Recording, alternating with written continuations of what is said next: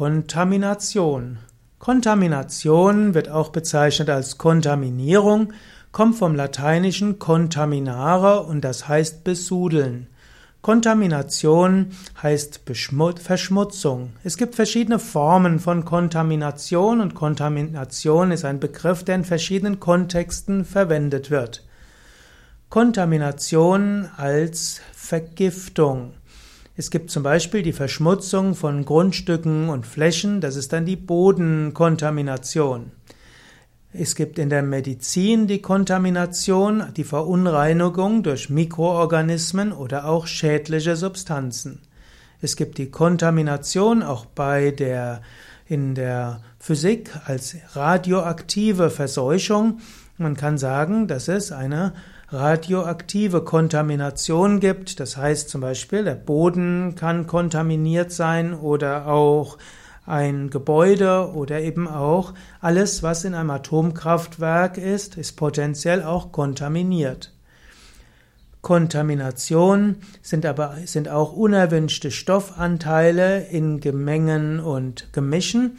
Wenn man zum Beispiel eine bestimmte chemische Flüssigkeit haben will oder wenn man eine bestimmte, ein bestimmtes reines Element haben will.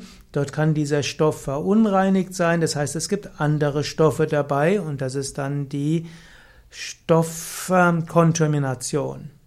Man spricht auch von Kontamination in einem religiösen Kontext.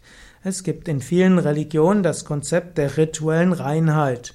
Und wenn jemand gegen diese Reinheitsgebote verstoßen hat, dann ist irgendetwas kontaminiert. Zum Beispiel im Hinduismus spielt das Konzept von Kontamination eine wichtige Rolle. Und so gibt es alle möglichen Reinheitsvorschriften. Man sollte seine linke Hand nicht verwenden, man sollte etwas nicht mit dem Fuß berühren, man sollte seine Finger nicht in Kontakt mit dem Speichel nehmen und so weiter. Und ja, vermutlich ist ein großer Teil dieser Reinheitsregeln ursprünglich Hygieneregel gewesen. Sie haben sich irgendwann verselbstständigt. Und so gehen wir bei Yoga Vidya mit diesen Reinheitsregeln relativ entspannt um. Es gilt so rein wie möglich sich zu halten, bevor man zum Beispiel in einen Yogaraum geht, sich die Hände zu waschen, wenn man eine Puja oder Homa macht, also Gottes, Gottesrituale, dass man vorher den Mund ausspült. Und wenn man eine körperliche Arbeit hat oder geschwitzt hat, ist es gut, vorher zu duschen.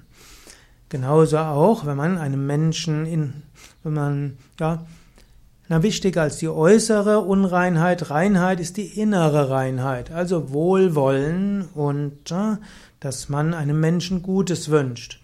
Und so kann auch der eigene Geist kontaminiert werden. Man kann sich auch kontaminieren lassen von anderen. Wenn zum Beispiel Menschen sprechen über einen anderen, über ihn hinziehen, da muss man aufpassen, dass man nicht plötzlich selbst eine schlechte Meinung über einen Menschen bekommt, obgleich man diesen Menschen gar nicht kennengelernt hat.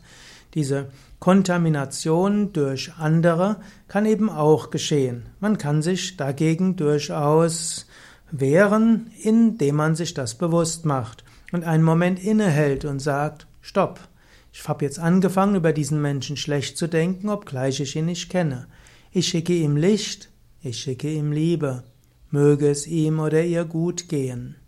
Und in diesem Sinne, positive Gedanken und letztlich auch Mantras, Wohlwollen und das Bewusstsein, dass wir tief im Inneren miteinander verbunden sind, können helfen, seinen Geist kontaminieren zu lassen mit negativen Gedanken. So ist es also wichtig, dass man mit Freundlichkeit umgeht, dass man insgesamt ein reines Leben führt, aber dass man nicht solche Kontaminationen, Unreinheitsängste überhand werden lässt in seinem Leben.